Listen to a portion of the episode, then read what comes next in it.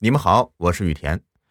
前两天呢，我上架了一部新专辑，名字叫做《雨田怪谈之阴阳鬼事》，是一部中篇恐怖悬疑故事，四到五集一个小故事。现在每天更新三集左右。目前呢，正在做上新活动，听好了啊，订阅专辑加前五集留言参与盖楼活动，抽取喜马会员月卡，共计三十个中奖名额，限免结束以后发奖。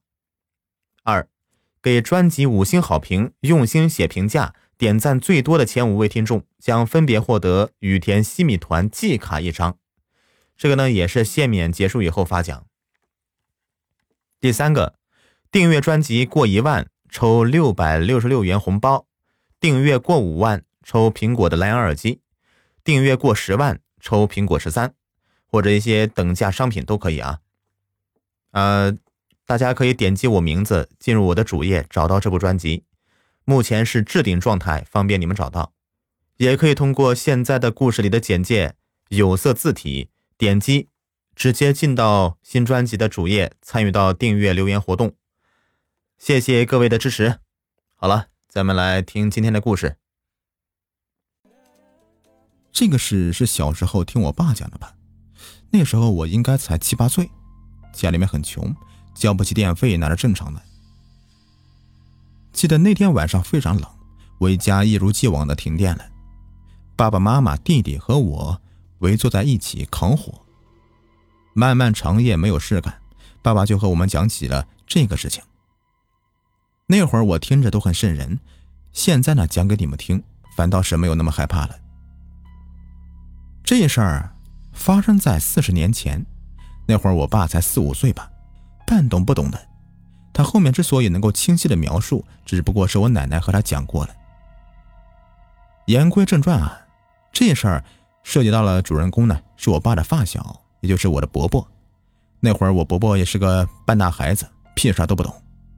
除了去田边捉蚂蚱，就剩下去河边捉小鱼小虾的。那天，伯伯也是带着一群自己的小伙伴，趁着秋收的尾声，去坡上来了一次野炊。临到傍晚呢，大家就开始准备回家了。而在回家的路上，就出事了。他们嘻嘻哈哈的打闹回家，这条路啊，跟大人们走了不下百遍了，大家都没什么害怕的。走到半道上。有个小女生说要方便一下，大家就坐在路边等她。过了好一会儿，都没有看到这个小女孩出来，有点不耐烦了，就大声的催她。可是没有得到回应。大家开始有些害怕起来，倒不是怕鬼，而是怕这个小女孩是不是被什么东西、虫子或蛇给咬到了，那可是要命的事儿。我伯伯和几个大些的孩子站起来，去往小女生去的那个地方走过去，发现这个女孩竟然不见了，一点痕迹都没有留下。大家慌了起来，觉得这个女孩肯定是遇到什么人贩子什么的了，忙跑着四处找，都没有看到她的踪迹。后来为了保险起见，大家决定跑回家里面跟大人说，谁都没有发现我伯伯的神色不对。回到了家，跟大人说了原委，小孩们都后怕起来，哭的不行。只有我伯伯没有哭，整个人都呆呆的。大人们都忙着去找小孩了，只有我奶奶发现了伯伯的异样。她上前去，准备把我伯伯叫起来，让他先回家。没想到刚碰到他，他就大声叫了起来。他还一直在说不要碰他，不要带他走。反倒是把我奶奶吓了一跳。以为是孩子被吓到了，往前想拉他，谁知道我奶奶越往前，他就越往后退，哭得上气不接下气的。这时候我奶奶才觉得怪异起来了。按道理说啊，我伯伯不是那么胆小的人，去朋友家玩到半夜才回家的事情啊，也不是没有过，不应该被吓成这样啊。如果不是这样的话，我奶奶觉得我伯伯可能是碰到什么不干净的东西了。那会儿，人呢，多多少少都懂一些这些东西。我奶奶就开始去打水来立筷子，就是说用家里面吃饭的碗装一碗清水，拿一把筷子立在当中，不停的念死去人的名字，你说对了，筷子就会立起来；你说错了，就立不起来。立起来之后，就会夹起一个小小的火炭子放进碗里，不停的骂，骂到筷子倒下就好了。然后呢，把碗里的东西都拿出门去倒掉就可以了。我奶奶喊着喊着，就喊到了我们那儿一个刚刚去世的老太太，这个筷子霎时间就立住了。我奶奶见状就不停的骂，不停的骂，可筷子就是不倒下去。我奶奶也慌了起来，赶紧去找我太婆，就是我爷爷的妈妈。我太婆就慌忙跑到我们对面寨去找我们那儿比较厉害的一个神婆来看。我们那儿分为两个寨子，大寨和小寨。大寨就是对门寨那边的住户，百分之九十八都是苗族，不像我们这边的小寨呀，会有外地人，汉族和侗族混在一起，而且我们这边属于街道，做生意的人都在我们这边。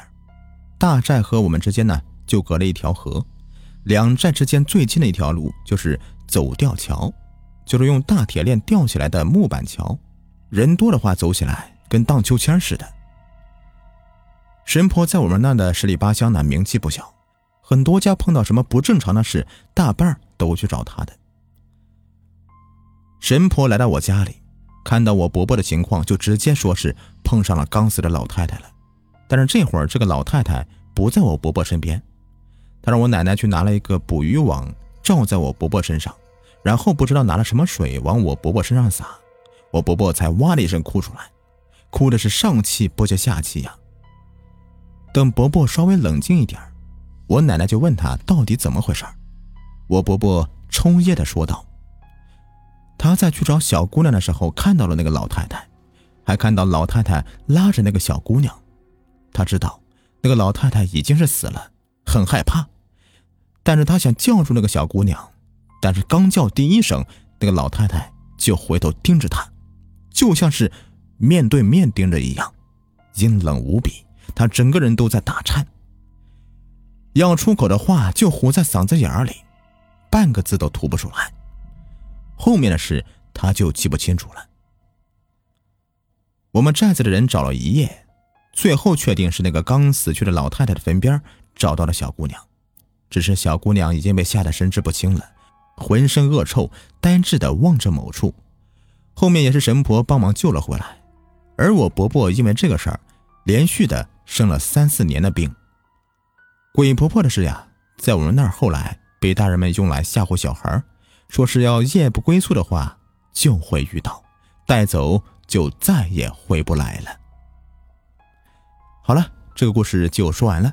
喜欢的话，记得去我专辑首页帮我打个分呐，感谢你们。